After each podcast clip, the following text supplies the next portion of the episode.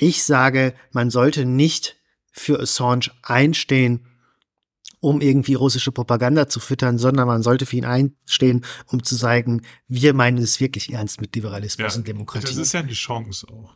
ja, genau, meine, das das- ist eine große Chance für den Westen.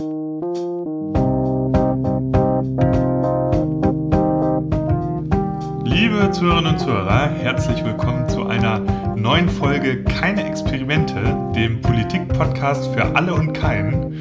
Hallo Flo. Hallo Sebo und hallo an die Zuhörerinnen und Zuhörer.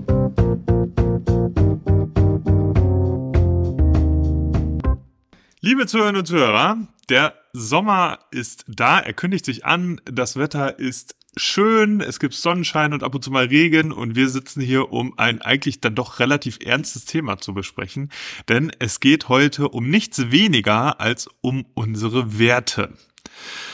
Und wie sich das genau entfaltet, das werdet ihr gleich im Verlauf der Folge natürlich sehen. Wir wollen mit euch mit einem Gedankenexperiment starten, aber erstmal möchte ich sagen, hi Flo.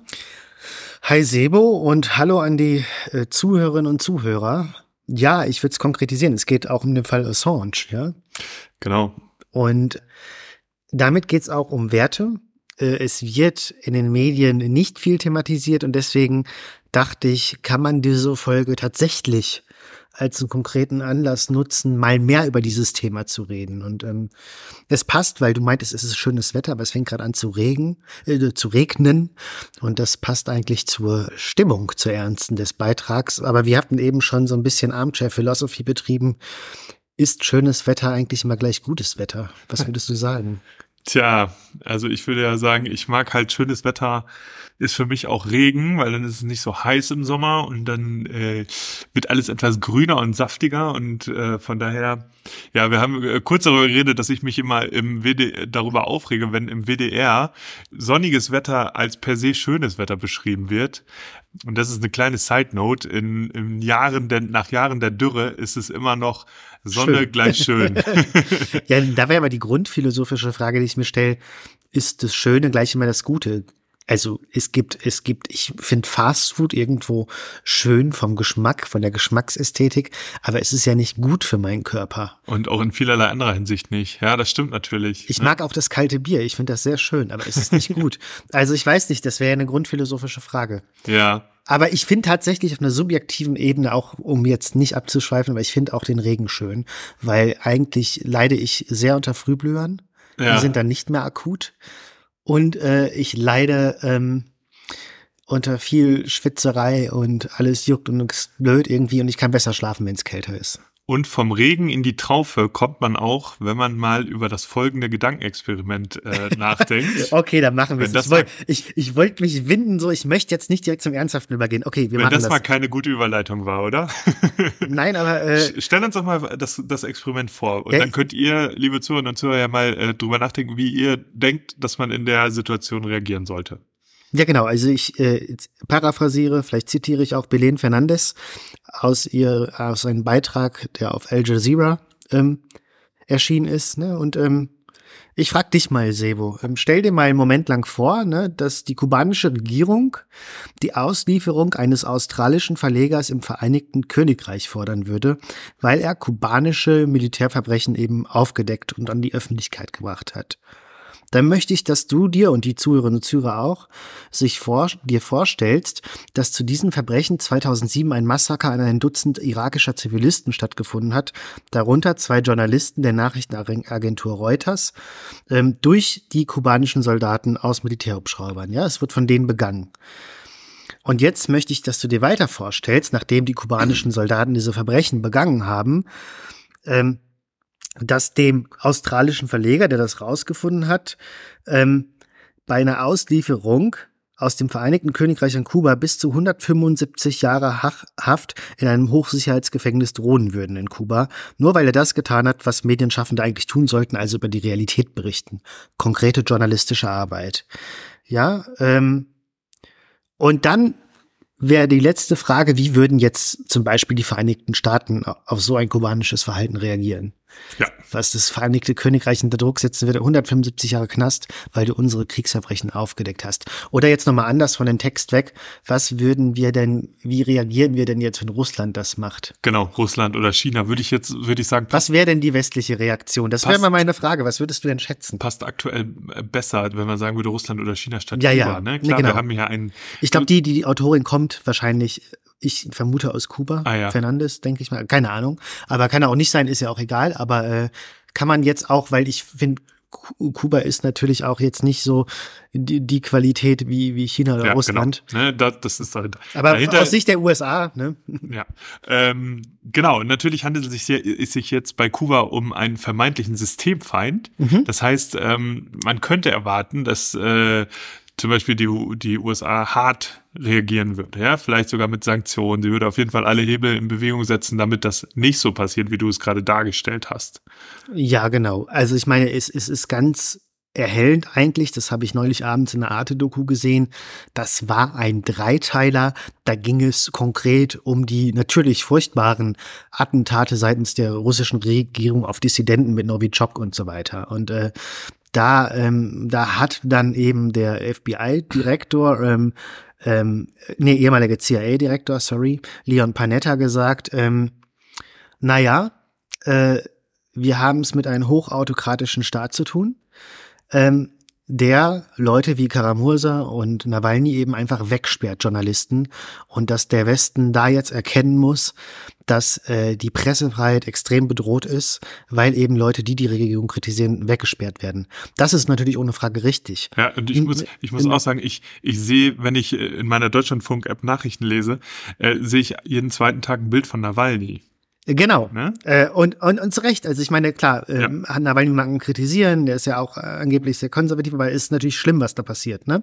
Aber der gleiche Herr, der ehemalige CIA-Direktor Leon Panetta, hat damals im Fall, im Hinblick auf den Fall Julian Assange gesagt, dass es den USA im Hinblick auf den Fall Assange primär darum gehe und zu Recht seiner Meinung nach ein Exempel zu statuieren. Ja, das heißt, ähm, er hat Kriegsverbrechen der USA in die Öffentlichkeit gebracht und es gibt das sogenannte den Espionage Act, der es den USA ermöglicht, die langsam. Leute Ja. einzusperren.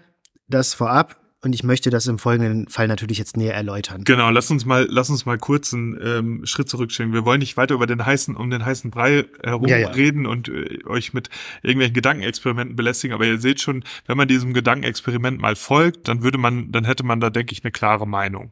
Ja, man Genau. würde sagen, so geht das natürlich nicht.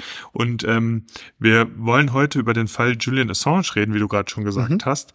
Ähm, lass uns erstmal einsteigen oder äh, erstmal beschreiben, wer ist eigentlich Julian Assange genau und was ist mit ihm passiert? Ja, genau. Also was halt der Fall Julian Assange macht, er ist ein Whistleblower, also er hat ähm, halt Geheimdokumente der US-amerikanischen Regierung an die Öffentlichkeit gebracht. Und das eigentlich Wichtige ist jetzt so, dass ähm, er damals über die Enthüllungsplattform WikiLeaks unter anderem das Video Collateral Murder veröffentlicht hat, in welchem mitunter die Erschießung von unbewaffneten irakischen äh, Zivilistinnen aus einem US-Militärhubschrauber dokumentiert wird, ja. Ähm, daraufhin ist er dann, hat er ähm, Asyl in der äquatorianischen Botschaft in London bekommen. Da war ich damals auch bei einer Kundgebung von Assange dabei. Ähm, aber irgendwann, das war dann, äh, wenn ich mich nicht recht, wenn ich mich nicht täusche, irgendwann 2019, ich bin mir nicht ganz sicher, hat die ecuadorianische Botschaft in London Assange keine Zuflucht mehr gewährt. Und ähm, seitdem befindet er sich jetzt seit äh, Jahren, kann man mittlerweile sagen, in dem London, in dem Londoner Hochsicherheitsgefängnis Belmarsh. Also da kommen wirklich die ganz harten Leute hin. Ne? Genau, man muss dazu sagen, dass äh, es in Ecuador einen Regierungswechsel gab von einer ehemals linken Regierung dann zu einer eher konservativen Regierung, die dann eben dem Druck der USA nachgegeben hat und ähm, Julian Assange an die Autoritäten London ausgeliefert hat. Und genau, ähm, dazu muss man dann sagen, dass die Wahrscheinlichkeit dadurch gestiegen ist, dass äh, Julian Assange eben aus London nach äh, in die USA ausgeliefert wird, wo er dann eben diese 175 Jahre, äh, wo ihn diese 175 Jahre Gefängnis erwarten. Genau. Und das ist natürlich schon dicker Brocken. Ne? Und ähm, was halt wichtig ist, Menschenrechtsorganisationen klagen das weltweit an.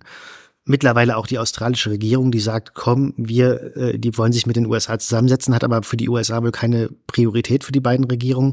Aber die sagen, wir würden eigentlich ähm, Assange bei uns in Australien wieder, weil er ist ja australischer Staatsbürger, das ja. kommt dann noch dazu, wieder aufnehmen, lasst es doch fallen. Ne? Ja. Ähm, und wie gesagt, es wird von Menschenrechtsorganisationen weltweit angeprangert, weil er dort wirklich unter menschenrechtswidrigen Bedingungen lebt und lebt 23 Stunden am Tag kompletter Isolation, dass seine Frau und seine Kinder maximal eine Stunde am Tag sehen. Ihm geht's gesundheitlich sehr schlecht. Ja. Es gab auch teilweise ähm, Verleumdungskap Verleumdungskampagnen gegen ihn, dass da Vergewaltigungsvorwürfe im Raum standen, aber die dann hinterher nicht haltbar waren. Aber es war wirklich, ähm, das war damals in Schweden, also mit der schwedischen Regierung gab es dann aber auch, kam es hinterher raus, dass es abgesprochen wurde. Man hat ihn versucht, auch politisch zu zerstören. Ja, man hat ihm irgendwie äh, Vergewaltigung vorgeworfen oder genau, so. Genau, aber es war dann am Ende genau. nicht haltbar. Man muss sich mal vor Augen halten. Haben wir jetzt gesagt 2012 bis 19? Ich bin mir mit 19 nicht sicher, muss ja, ich sagen. Okay, ja, also ähm, sagen wir mal, aber es wir, war nehmen, schon lang, ja. wir nehmen jetzt einfach mal diese sieben Jahre, ja. Also man darf sich das nicht so vorstellen, dass er in der ecuadorianischen Botschaft gewohnt hat, vielleicht einen netten Garten hatte oder so mhm. und da ein- und ausgehen konnte, wie er wollte. Nein, er hatte ein einziges Zimmer, in dem er diese sieben Jahre verbracht hatte. Und, und er wurde komplett bespitzelt. Er wurde komplett überwacht. Sein überwacht. eigen einziges, ich sag mal, klar, da konnten ihn auch Leute besuchen, aber sein einziges äh, Kommunikationsmittel nach außen hin war eben das Internet. Mhm. Ne, da hat er eine Zeit lang auch viele äh, an vielen Veranstaltungen online teilgenommen und dass er manchmal auf diesen Balkon eben gehen konnte von der ecuadorianischen Botschaft, wo, ihn wo du ihn dann ja auch in London gesehen hast. Genau. Aber das waren seine einzigen Kommunikationsmöglichkeiten an die, an die, äh, mit der Außenwelt und äh, wie du gerade richtig sagst, das wurde ihm alles genommen. Genau, und, und meine These ist halt so ein bisschen, und ich habe, wie gesagt, auch schon einige Beiträge darüber geschrieben. Ich klammer mich quasi so ein bisschen an diesem Fall fest, aber weil ich ihn einfach super wichtig finde.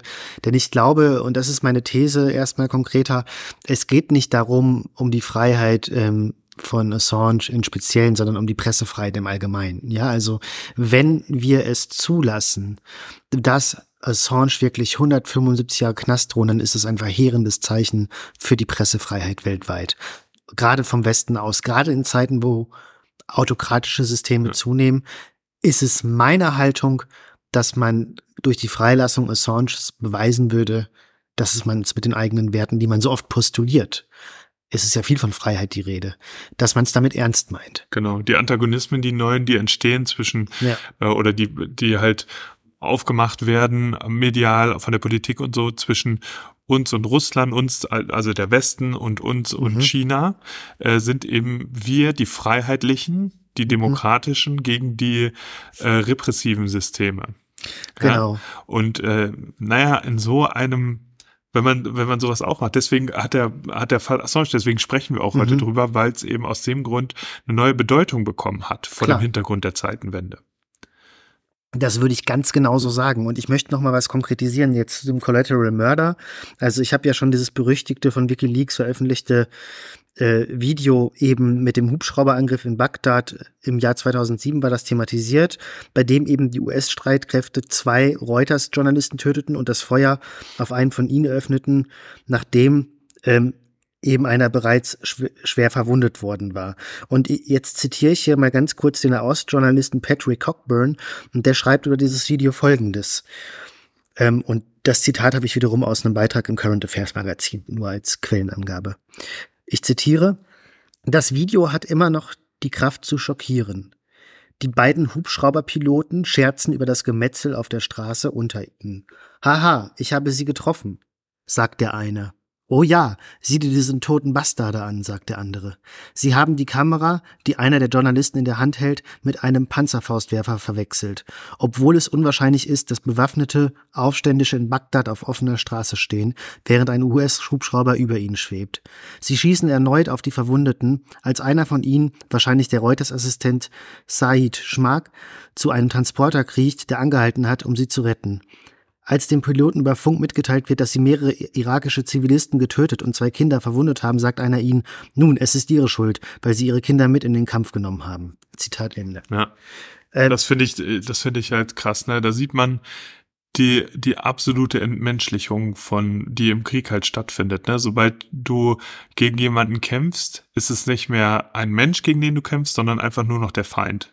Ja, das hat doch eigentlich auch, wir beide waren ja jetzt vorgestern bei der Phil Cologne, der Öffnungsrede mit Slavoj Žižek, er auch einem ähm, gute, guten Beispiel deutlich gemacht. Ähm, da hat er auch einen Beitrag drüber geschrieben.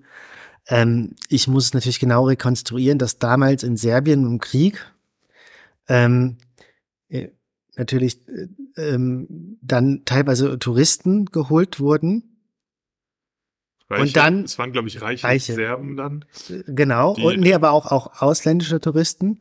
Und dann konnten sie halt von den Hügeln auf bosnische Zivilisten schießen Ja. für Geld. Ja, genau. Und was halt Zizeks Argument war, ähm, es ist so eine, man, man, man versetzt den Menschen in, in den Glauben oder in das Gefühl, wie eine Art Videospiel zu sein, völlig abgekoppelt von der Realität. Und das ist wahrscheinlich aus so einem Hubschrauber, wenn man sich das überlegt, du bist so völlig entkoppelt. Ja. Die lachen, da werden Kinder und Mütter erschossen. Und ähm, das ist natürlich erstmal erschreckend, ja, weil da findet eine radikale Entkopplung von der Menschlichkeit statt. Ich glaube, du, du brauchst halt, damit es dazu kommt, ein gewisses Legitimationssystem. Ne? In dem Fall von Serbien hat man eine Transaktion vorgeführt, man hat Geld bezahlt und das legitimiert das dann. In dem anderen Fall ist man irgendwie Teil der Army und der andere ist der Feind. Das legitimiert dann dieses Verhalten. Ne? Und man muss sich vor Augen halten, diese Menschen, die dann da geschossen haben im Irak, die waren noch relativ nah dran. Mhm. Ja, die haben die Leute noch gesehen. Das gab noch einen direkten Schuss von der Waffe Ja. von dem zum zu dem Menschen da. Aber wie sind das bei Drohnen? Äh, Ja, gut, das ist dann ja Piloten, eine ne? ganz neue äh, Form Form Ja. der Entmenschlichung.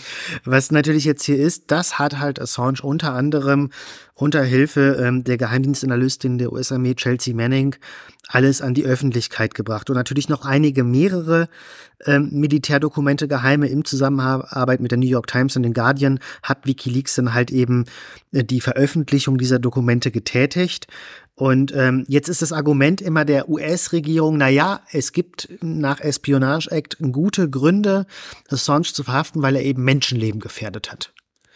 Ähm, das ist aber, sofern man das überblicken kann, und ich habe mich da viel eingelesen, tatsächlich widerlegt. Also ich meine, wenn man die Konsequenzen einbezieht, hat er eigentlich, was selbst Journalisten, also Reporter ohne Grenzen haben sich auch dafür eingesetzt, eigentlich journalistische Arbeit getan. Ja? was, ist, was ist denn das Argument? Welche Menschenleben hat er, ähm, hat er gefährdet? Nee, also es geht darum, dass man zum Beispiel ähm, argumentiert ähm, von US-Seite, dass man halt auch US-amerikanische Soldaten gefährdet hat dadurch. Ja, also äh, und, und Zivilisten im Allgemeinen. Das wird dann auch nie näher konkretisiert, aber weil man halt durch diese, weil man natürlich jetzt, dadurch, dass man das öffentlich macht, ähm, die Leute, die dort stationiert waren, dann der Gefahr aussetzt.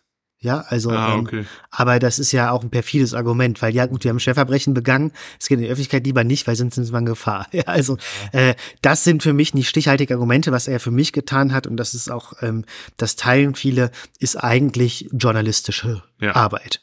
Genuin journalistische, nicht, nicht Meinungsjournalismus, sondern einfach wirklich eine Sache aufgedeckt, die der Fall ist. Ja, die äh, quasi die Wahrheit ans Licht gebracht. Ja, und er hat eigentlich der Welt, und das klingt jetzt so pathetisch, aber das denke ich, er, er, er, er, hat, er ist eingestanden für das Recht auf Wahrheit.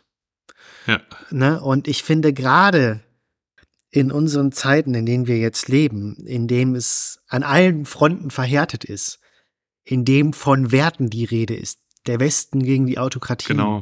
Also ja. So Werte werden in der Ukraine verteidigt. Ja. Ja, und, und auf eine gewisse Art, ähm, ich würde zumindest mich auf eine Diskussion diesbezüglich einlassen. Ähm, ich weiß nicht, ob das auch so immer haltbar ist, diese These. Aber ähm, wenn wir jetzt postulieren, wir verteidigen unsere Werte, ja. dann wäre für mich, äh, also für mich ist, hat, hat, hat der Fall Assange einfach eine große Symbolkraft. Und das ist jetzt insofern interessant, weil ähm, der Fall Assange natürlich auch ähm, oder seine Freilassung, Assanges Freilassung natürlich auch ein Zeichen gegenüber Russland und China sein könnte. Ähm, okay, wir machen uns nicht mehr angreifbar, wir stehen für unsere Werte ein.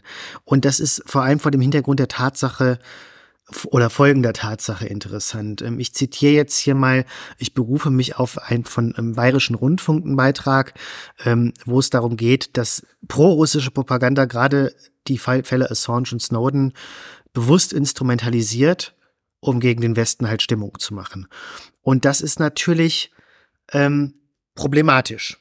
Ohne Frage, weil natürlich kann man jetzt auch ähm, das wirklich missbrauchen. Und das wird auch missbraucht, indem man halt sagt, naja, äh, wir, wir, wir ähm, lasst euch, glaubt jetzt nicht ähm, nach dem Motto, ne, ich mit Anführungszeichen der westlichen Propaganda, ähm, die sperren ja auch Assange und Snowden weg. Ne? Und das kulminiert dann in einer Aussage der ähm, Snowden wohnt ja sogar in Moskau, ne? Ja, Wobei er öfter schon bekräftigt hat, ähm, er konnte, er wurde halt nirgendwo aufgenommen. Wir ja, haben ihn stimmt. ja nicht aufgenommen. Er hat ja öfter bekräftigt, das ist nicht, nicht mein favorite ja, place. Ich hab, ich hab, ja, dazu, es war wohl so, der war in Hongkong und dann war, also wir wollen da jetzt nicht näher drauf eingehen, ne, aber so eine ja. Side Note, der war da in Hongkong, dann wurde dieser Haftbefehl gegen ihn erlassen in den mhm. States äh, und Ziel war eigentlich, dass er nach Südamerika geht und da unterkommt, aber dann ähm, ist er wohl über Moskau geflogen und hat da ewig lange am Moskauer Flughafen auch gewohnt. Ähm, dann äh, wurde die wurde die die Präsident, ja, Präsidentenmaschine des bolivianischen ähm, Präsidenten in Österreich festgesetzt. Mhm. Und dann hatte Russland wohl also das wäre eine, das war wohl eine krasse Demütigung und Russland hatte keine Lust, dass auch ihre Maschinen irgendwie wo mal festgesetzt werden würden. Mhm. Ähm, woraufhin die ihm dann einfach Asyl gewährt haben in, in Russland. Okay. Also die wollten diese Demütigung nicht erleben. Ja, okay. Ähm, jedenfalls ist er jetzt in Russland, hat schon mehrfach in, in Interviews bekräftigt, ähm, also weil man jetzt auch so perfide teilweise unterstellt wurde, ähm, ne? Er meinte, das ist jetzt nicht der Ort, den ich mir ausgesucht habe. Ich hatte einfach keine andere Wahl, ne? Ja. Und äh, wird wahrscheinlich jeder von zu machen, wenn du keine Wahl hast, wenn du woanders lebenslang ins Gefängnis musst. Äh, dann, dann lebst du vielleicht auch jetzt mal gerne diesen Zeit sogar lieber in Russland. Wobei es jetzt natürlich auch glaub, hart das wird. Das hat sich jetzt nochmal geändert und ich tippe mal, dass er seitdem äh, Er ist, glaube ich, sehr zurückgezogen. Ne? Ja, und er hat auch, glaube ich, keine Interviews mehr gegeben, seitdem äh, Russland angegriffen hat. Ja gut, was willst du auch machen? Weil die ja. halt, ne?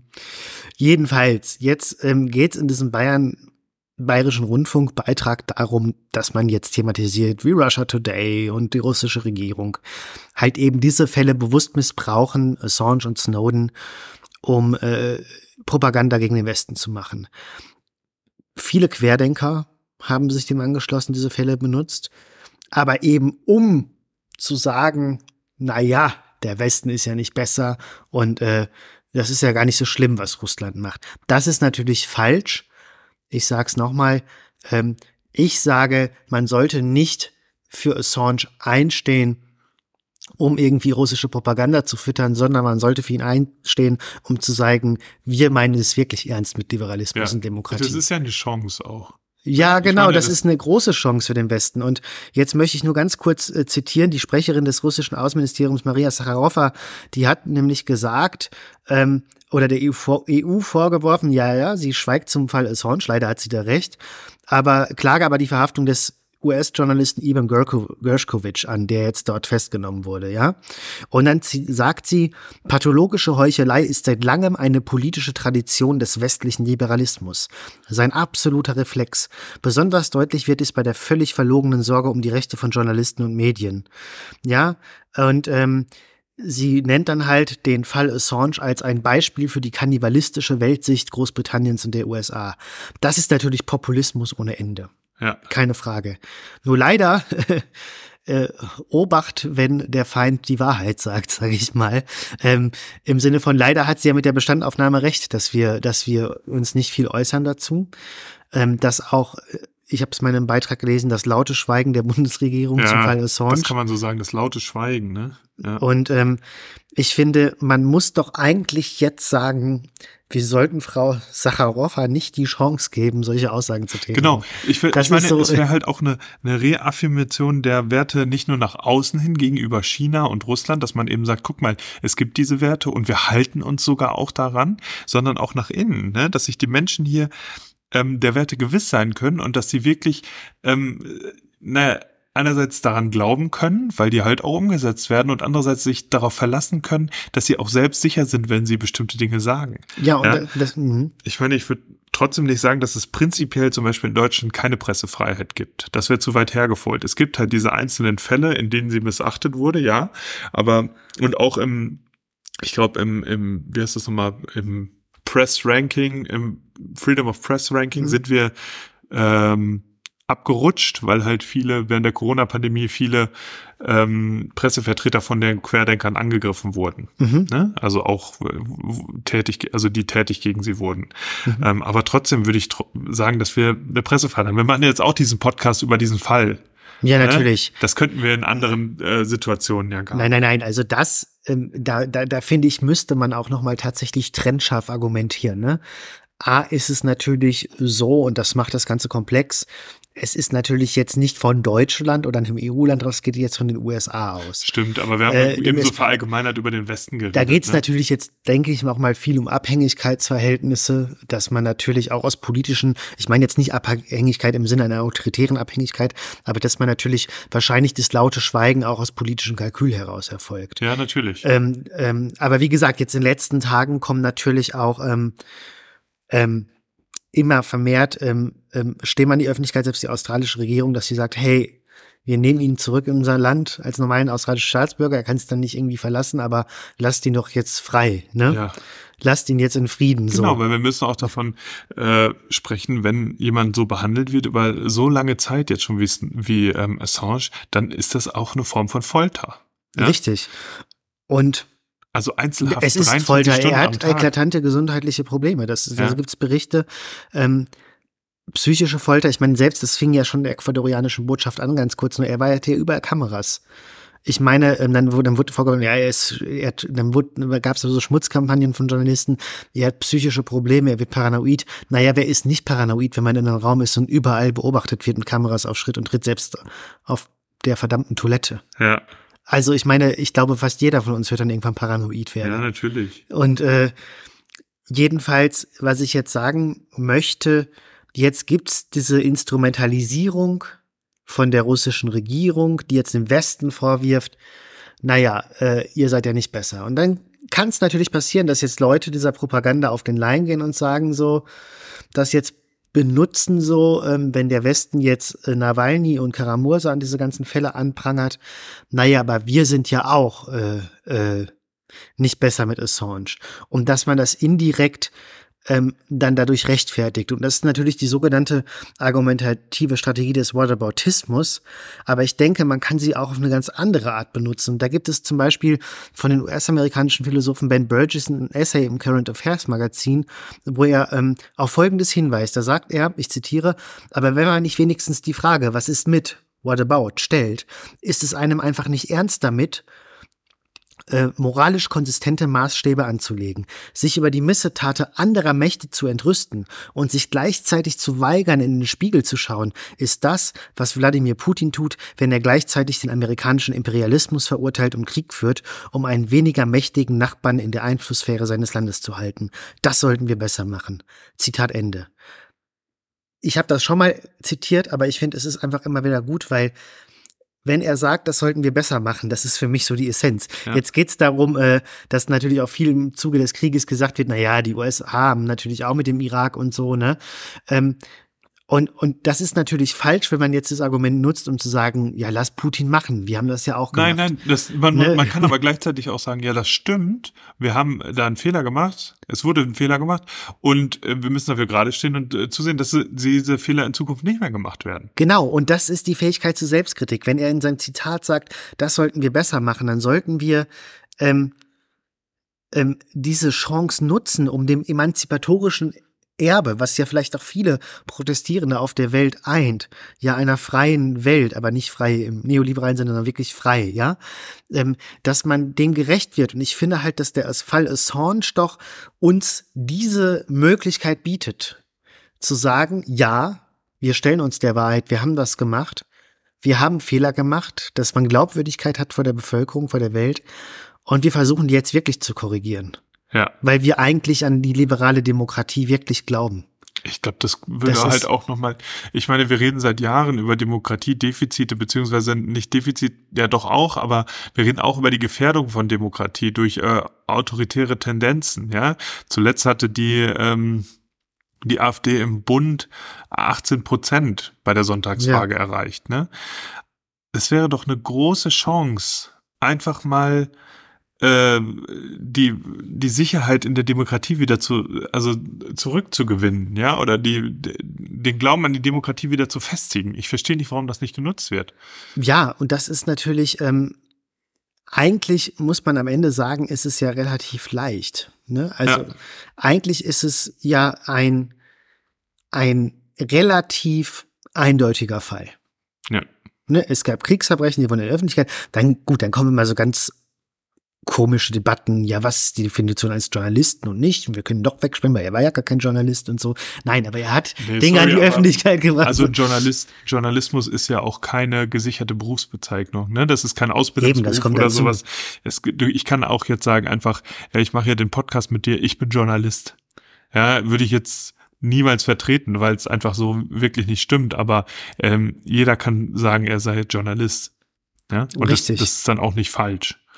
Genau, und ich denke, Assanges ähm, Verdienst ist es auch einfach, die Kontradiktion, die Widersprüche, die wir haben, auf denen unsere Werte auch aufbauen, bauen, ähm, an die Öffentlichkeit gebracht zu haben. Vielleicht Ja? ist es auch wichtig, ihn als Journalisten und nicht als Whistleblower zu bezeichnen, Absolut. oder? Weil dem Whistleblower, ja, Den mit dem- haftet dann immer so Genau. eine, Der hat So. halt Geheimnisse verraten, die eigentlich nicht Ja. hätten verraten werden dürfen. absolut. Da, da, würde ich mit dir übereinstimmen. Und ich finde, ja klar, ähm, als äh, du magst es nicht, aber ich bin natürlich ein Jünger von ihm, Erich Fromm. Er hat ja, Wieso mag ich? Ich mag das doch. ja, ja, ja. Du wirst mir das immer vor. Nein, also Psychoanalyse und so bist du halt nicht so. da bin ich nicht der Riesenfan von. Ja, aber er hat ja das Konzept, ich finde, es ist ein gutes theoretisches Konzept, das sogenannt, ähm, wie gesagt, es ist mein, einer meiner Säulenheiligen, des gesellschaftlich Unbewussten entwickelt, ja. Und da Ja. schreibt Fromm zum Beispiel, der Gesellschaftscharakter, der die Menschen veranlasst, so zu handeln und zu denken, wie es der reibungslose Ablauf ihres gesellschaftlichen Lebens erfordert, ist nur das eine Verbindungsglied zwischen Gesellschaftsstruktur und Ideen. Das andere Verbindungsglied ist die Tatsache, dass eine jede Gesellschaft, Gesellschaft bestimmt, welche Gedanken ins Bewusstsein gelangen dürfen und welche unbewusst bleiben müssen. Zitat Ende. Klingt jetzt erstmal so, aber was ähm, natürlich ähm, Erich Fromm damit sagen will, jede normative Ordnung ähm, an Symbolen, jede gesellschaftliche Struktur ähm, braucht immer irgendwelche Dinge, die äh, nicht ganz, also nicht im Sinne einer Verschwörung, sondern Dinge, ähm, es gibt Widersprüche in einer jeden Gesellschaft und und, und dem Menschen fällt es eben leichter, wenn sie sich dieser Widersprüche nicht gewahr werden. Ne? Was, Ja. was in der Natur des Widerspruchs liegt, weil ein Widerspruch sorgt dafür, dass gewisse Illusionen, die wir hatten, die wir vielleicht auch brauchen, um zu funktionieren, zerstört wurden. Ich glaube, man kann damit ganz gut, und ich beziehe mich natürlich auf einen Beitrag jetzt von mir, den Fall Assange, ähm, ähm, fassen oder auch verstehen, warum ähm, Assanges Erbe eben ähm, schon ähm, ja etwas nahezu emanzipatorisches hat. Und zwar in dem Sinne, dass er versucht hat, diese Widersprüche offenzulegen. Ja, das Ja. Unbewusste, ich nutze das halt als Metaphorik, ins Bewusstsein zu bringen. Und das kann man natürlich mit meinem Argument über Whataboutismen gleichsetzen. Das Unbewusste ans Bewusstsein bringen schaffen wir eben durch Whataboutismen, aber es kommt auf die Intention an, mit der wir das Argument nutzen, indem wir halt sagen, wir nutzen das nicht, um jetzt andere Kriege zu rechtfertigen, sondern um nach moralisch konsistenten Maßstäben zu handeln. Und dazu gehören dann auch Sachen wie Guantanamo, wie äh, der Irakkrieg. Man sollte meiner Meinung nach all diese Dinge knallhart an die Öffentlichkeit bringen. Und äh, ich meine, die sind an der Öffentlichkeit, aber immer wieder thematisieren. Ja. Und ähm, aber eben mit der Intention, dass man sagt, hey Leute, lasst uns das doch nutzen äh, als Chance. Ja. Ja. Ich, ähm, äh, ja, ich glaube, das ist eben, äh, das ist eben das, der Gedankengang, der dahinter steckt, dass es sich nicht äh, daran ändert. Ne? Man hat einmal gesagt, so und so ist unsere Linie und mit dieser Linie haben wir Recht, da sind wir auch im Recht. Mhm. Ja, das ist richtig. Und ähm, die müssen wir jetzt halten, weil sonst, wenn wir, haben wir nicht, hätten wir nicht mehr recht, wären nicht mehr im Recht und es wäre nicht mehr richtig. Ja, und die Linie ist eben leider zu sagen, okay, der wurde angeklagt. Ähm, und äh, wir werden alles daran setzen, dass er ausgeliefert wird, ja, oder wir verheimlichen Kriegs andere Kriegsverbrechen im Irak, oder wir werden Snowden weiter verfolgen und so weiter, ja. ne? Genau. Ich, es gab ja, ich, ich, ich verwende es mal frei von in der Minima Moralia von Adorno, das berühmte Zitat, es gibt kein richtiges Leben im Falschen. Ja. Da, da meint er natürlich was anderes und, und, und führt das auch weiter aus, aber ich möchte jetzt nur mal das Fragment nehmen. Und was äh, Adorno da ja sagt, ist, ähm, dass er auf den oft zu leichtfertigen Gebrauch von den Begriffen richtig und falsch hinweist, ja. Dass wir uns und, und auf unsere gegenwärtige Lage appliziert, dass wir oft gerne ähm, Urteile darüber fällen, was als moralisch ästhetisch, was auch immer richtig zu betrachten ist.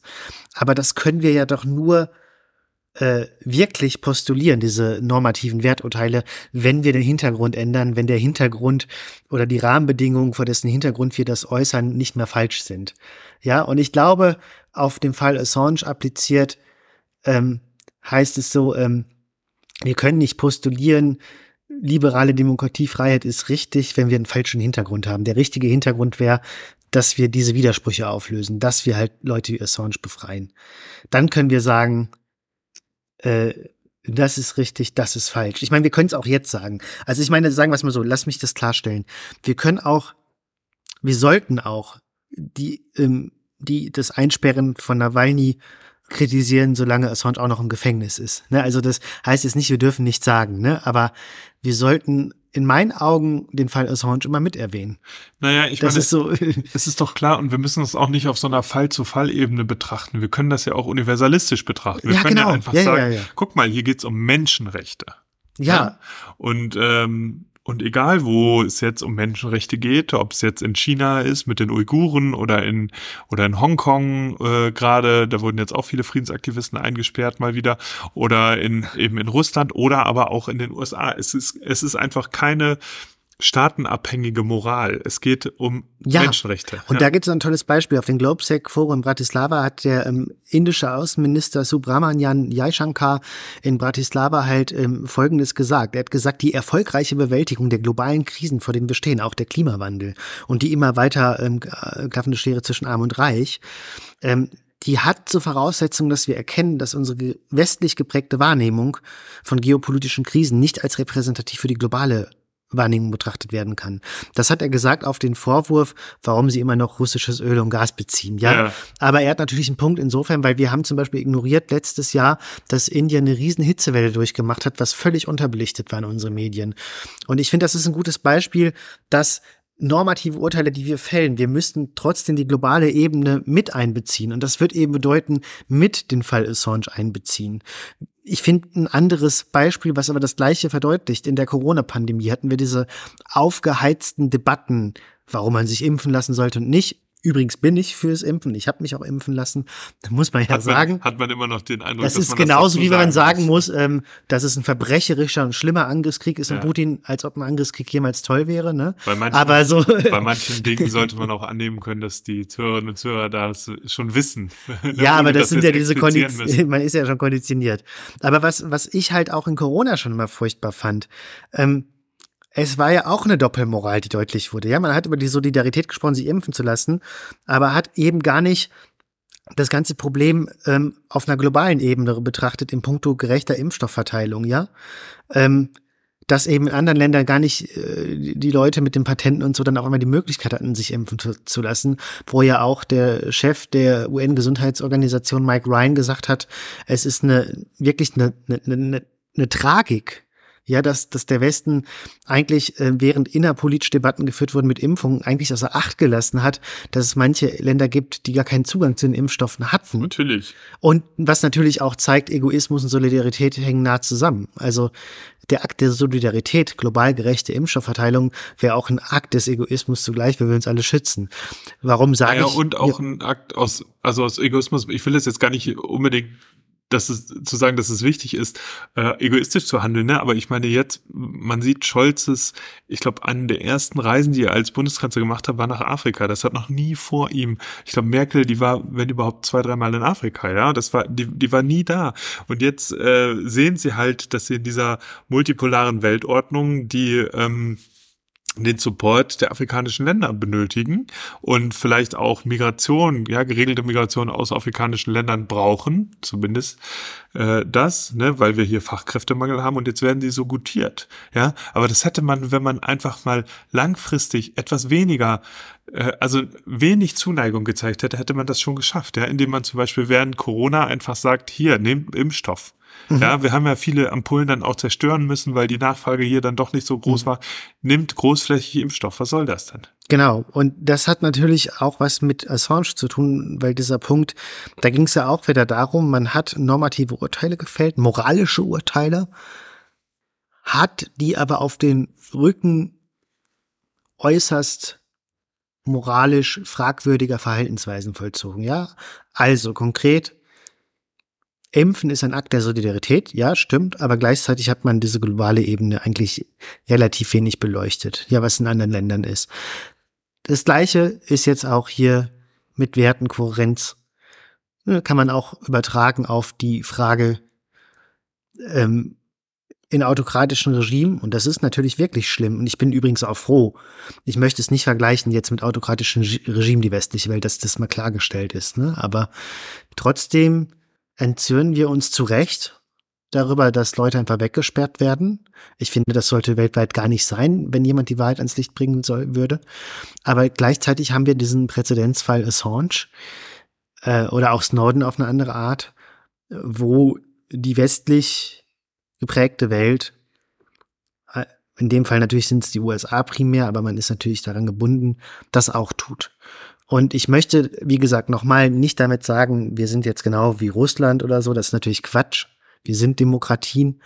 Aber selbst die, Demokratien haben ihre obszöne Kehrseite. Ja. Und, und, und ich finde, diese Kehrseiten muss man schonungslos, schonungslos offenlegen. Ja. Was ist so deine Konklusion dazu? Oder was würdest du sagen? Also einerseits denke ich, sollte man sich das halt auf einer politischen Ebene angucken, wo ich dafür plädieren würde, die Vorteile, die es bringt, die ein anderer Umgang mit dem Fall Assange brächte, in den Vordergrund zu stellen. Ja, das könnten wir machen. Und das wäre jetzt auch vielleicht mal wirklich an der Zeit, das zu tun. Und ich verstehe nicht, wieso das anderen, wieso das nicht eingesehen wird. Dann auf persönlicher Ebene tut mir dieser Mann einfach echt total leid. Ja, mhm. ich meine, sein Leben ist quasi verwirkt. Man kann einfach nur ähm, hoffen, dass er irgendwann mal entlassen wird und dann vielleicht noch äh, den Rest seines Lebens als, Hel als Held gefeiert wird, wie zum Beispiel Nelson Mandela. Ja, ähm, ich weiß nicht, ob der, ob der Vergleich hinkt, aber naja, allein äh, wie lange jemand als Einzelperson eingesperrt ist, ist natürlich schon ein Vergleich wert. Ja, mhm. wobei das bei Mandela, glaube ich, sogar noch wesentlich länger war als als bei Julian Assange. Ähm, ja, und auf einer Werteebene entspricht das meiner Meinung nach nicht unseren Werten. Ja, ja. es ist so, dass, dass Kriege geführt werden. Leider, ja, müsste. Mhm.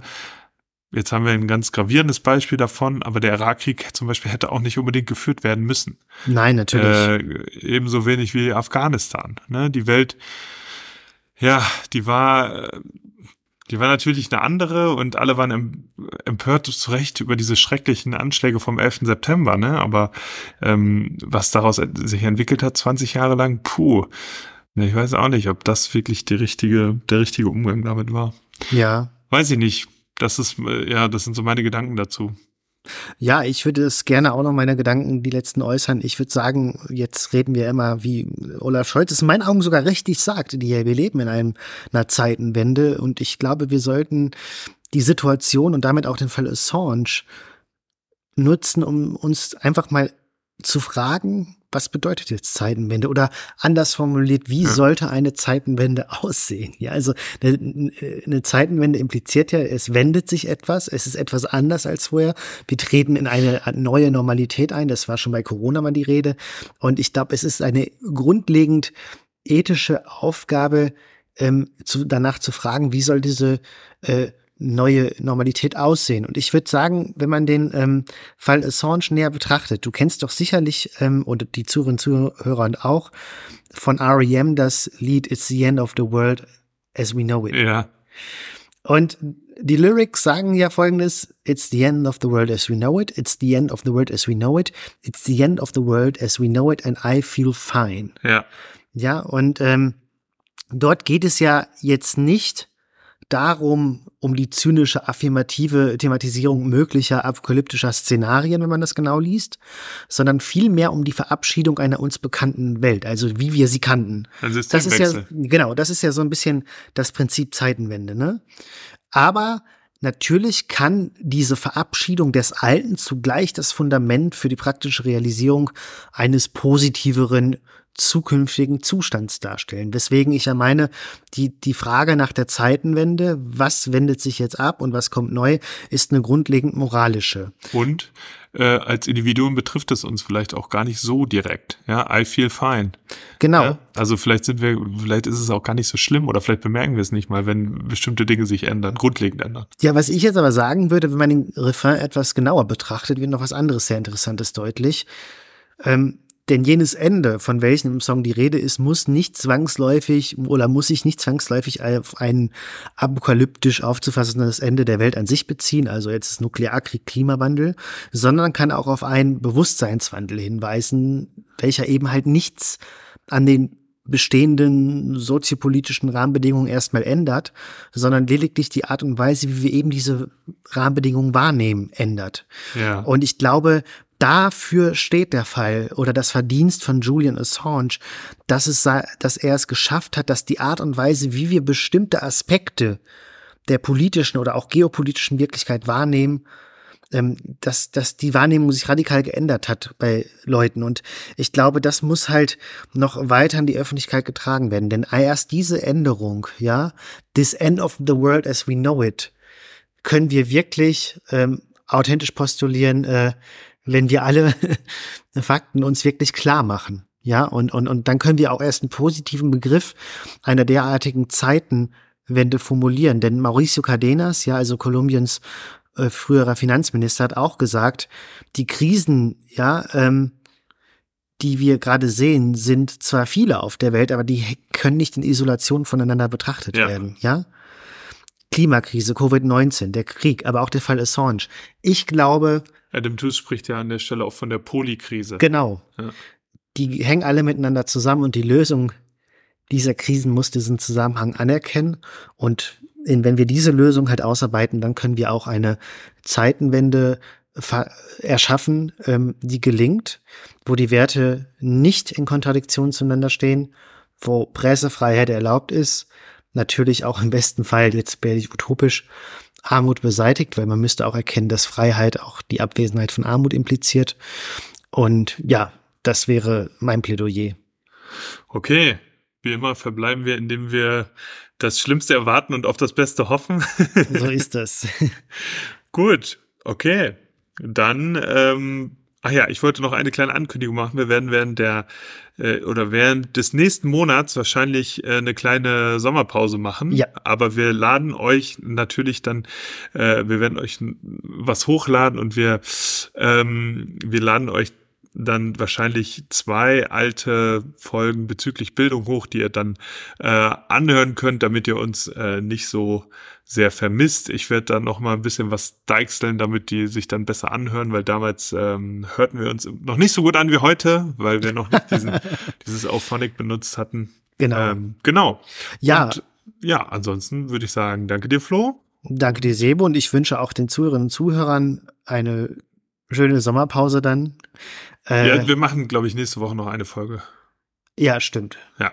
Tatsächlich. Danach wünschen wir euch noch mal, noch mal eine schöne Sache. Genau, genau. Okay. Okay, bis dann. Macht's gut. Ciao. Ciao.